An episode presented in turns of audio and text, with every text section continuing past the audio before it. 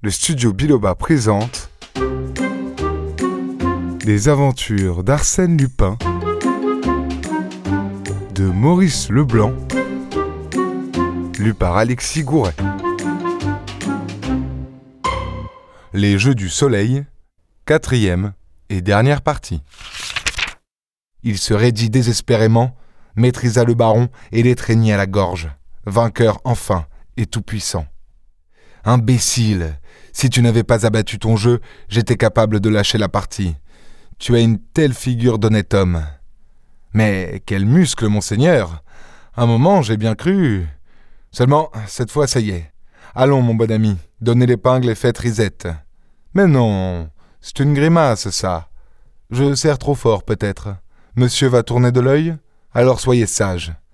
Bien. Une toute petite ficelle autour des poignets, vous permettez? Mon Dieu, quel accord parfait entre nous. C'est touchant. Au fond, tu sais, j'ai de la sympathie pour toi. Et maintenant, petit frère, attention et mille excuses. Il se dressa à demi et de toutes ses forces lui asséna au creux de l'estomac un coup de poing formidable. L'autre râla, étourdi, sans connaissance. Voilà ce que c'est que de manquer de logique, mon bon ami, dit Lupin je t'offrais la moitié de tes richesses, je ne t'accorde plus rien du tout. Si tant est que je puisse avoir quelque chose. Car c'est là l'essentiel. Où le bougre a-t-il caché son magot? Dans le coffre-fort? Bigre, ça sera dur. Heureusement que j'ai toute la nuit. Il se mit à fouiller les poches du baron, prit un trousseau de clés, s'assura d'abord que la valise dissimulée derrière la tenture ne contenait pas les papiers et les bijoux, et se dirigea vers le coffre-fort. Mais à ce moment, il s'arrêta court. Il entendait du bruit quelque part. Les domestiques? Impossible. Leur mansarde se trouvait au troisième étage. Il écouta.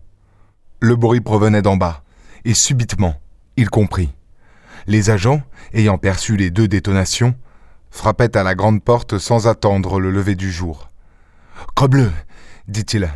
Je suis dans de beaux draps. Voilà ces messieurs maintenant et à la minute même où nous allions recueillir le fruit de nos laborieux efforts. Voyons, voyons, Lupin, du sang-froid.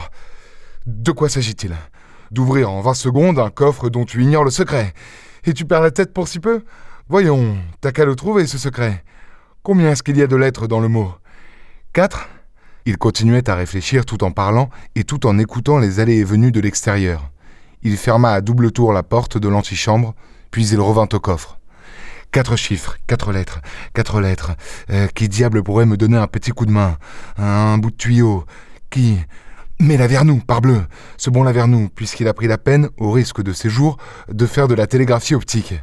Dieu que je suis bête. Mais oui, mais oui, nous y sommes. Crénon, ça m'émeut.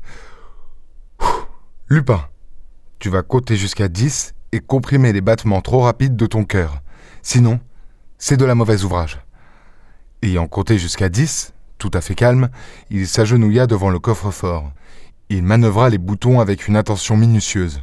Ensuite, il examina le trousseau de clés, choisit l'une d'elles, puis une autre, et tenta vainement de les introduire. Au troisième coup, l'on gagne, murmura-t-il en essayant une troisième clé. Victoire, celle-ci marche. Sésame, ouvre-toi. La serrure fonctionna, le battant fut ébranlé, Lupin l'entraîna vers lui en reprenant le trousseau. À nous les millions dit-il. Sans rancune, baron Repstein. Mais d'un bond, il sauta en arrière, avec un hoquet d'épouvante. Ses jambes vacillèrent sous lui. Les clés s'entrechoquaient dans sa main fébrile avec un cliquetis sinistre. Et durant vingt, trente secondes, malgré le vacarme que l'on faisait en bas, et les sonneries électriques qui retentissaient à travers l'hôtel, il resta là, les yeux hagards, à contempler la plus horrible, la plus abominable vision. Un corps de femme, à moitié vêtu, courbé en deux dans le coffre, tassé comme un paquet trop gros, et des cheveux blonds qui pendaient. Et du sang. La, la baronne, bégaya-t-il. La baronne, la baronne. Oh, le monstre! Il s'éveilla de sa torpeur subitement pour cracher à la figure de l'assassin et pour le marteler à coups de talon. Tiens! Misérable Et tiens Canaille Et avec ça, l'échafaud, le panier à son Cependant, aux étages supérieurs, des cris répondaient à l'appel des agents. Lupin entendit des pas qui dégringolaient l'escalier. Il était temps de songer à la retraite. En réalité, cela l'embarrassait peu. Durant son entretien avec le baron Repstein, il avait eu l'impression, tellement l'ennemi montrait de sang-froid, qu'il devait exister une issue particulière. Pourquoi d'ailleurs le baron eût-il engagé la lutte s'il n'avait pas été sûr d'échapper à la police? Lupin passa dans la chambre voisine. Elle donnait sur un jardin. À la minute même où les agents étaient introduits, il enjambait le balcon et se laissait glisser le long d'une gouttière. Il fit le tour des bâtiments. En face, il y avait un mur bordé d'arbustes. Il s'engagea entre ce mur et les arbustes et trouva une petite porte qui lui fut facile d'ouvrir avec une des clés du trousseau. Dès lors, il n'eut qu'à franchir une cour, à traverser les pièces vides d'un pavillon, et quelques instants plus tard, il se trouvait dans la rue du Faubourg Saint-Honoré. Bien entendu, et de cela il ne doutait point, la police n'avait pas prévu cette issue secrète. Eh bien, que dites-vous du baron Repstein? s'écria Lupin, après m'avoir raconté tous les détails de cette nuit tragique. Hein?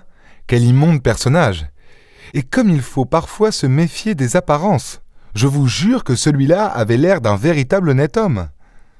Je lui demandai. Mais les millions, les bijoux de la princesse? Ils étaient dans le coffre, je me rappelle très bien avoir aperçu le paquet. Alors Ils y sont toujours. Pas possible. Ma foi, oui. Je pourrais vous dire que j'ai eu peur des agents, ou bien alléguer une délicatesse subite. La vérité est plus simple et plus prosaïque. Ça sentait trop mauvais. Quoi? Oui, mon cher, l'odeur qui se dégageait de ce coffre, de ce cercueil, non, je, je n'ai pas pu. La tête m'a tourné. Une seconde de plus, je me trouvais mal. Est-ce assez idiot? Tenez, voilà tout ce que j'ai rapporté de mon expédition. L'épingle de cravate. La perle vaut au bas mot cinquante mille francs, mais tout de même, je l'avoue, je suis fichtrement vexé. Quelle gaffe Encore une question, repris-je. Le mot du coffre-fort. Eh bien, comment l'avez-vous deviné? Oh, très facilement. Je m'étonne même de n'y avoir pas songé plus tôt. Bref, il était contenu dans les révélations télégraphiques par ce pauvre Lavernoux. Hein? Voyons, mon cher, les fautes d'orthographe. Les fautes d'orthographe? Crebleu Mais elles sont voulues Serait-il admissible que le secrétaire, que l'intendant du baron fit des fautes d'orthographe, et qu'il écrivit fuir avec un E final, attaque avec un seul T, ennemi avec un seul N, et prudence avec un A? Moi, cela m'a frappé aussitôt. J'ai réuni les quatre lettres et j'ai obtenu le mot Etna, le nom du fameux cheval. Et ce seul mot a suffi?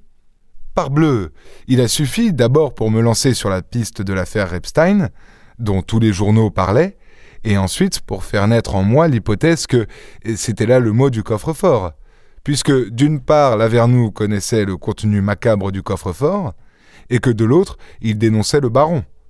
Et c'est ainsi également que j'ai été conduit à supposer que Lavernoux avait un ami dans la rue, qu'ils fréquentaient tous deux le même café, qu'ils s'amusaient à déchiffrer les problèmes et les devinettes cryptographiques des journaux illustrés, et qu'ils s'ingéniaient à correspondre télégraphiquement d'une fenêtre à l'autre. Et voilà m'écriai-je, c'est tout simple. Très simple. Et l'aventure prouve une fois de plus qu'il y a, dans la découverte des crimes, quelque chose de bien supérieur à l'examen des faits à l'observation, déduction, raisonnement et autres balivernes. C'est, je le répète, l'intuition. L'intuition et l'intelligence. Et Arsène, sans se vanter, ne manque ni de l'une ni de l'autre. Merci d'avoir écouté cette histoire d'Arsène Lupin. Pour être informé de la sortie des épisodes suivants, abonnez-vous. Et n'hésitez pas à mettre 5 étoiles et un bon commentaire à ce podcast. À très bientôt.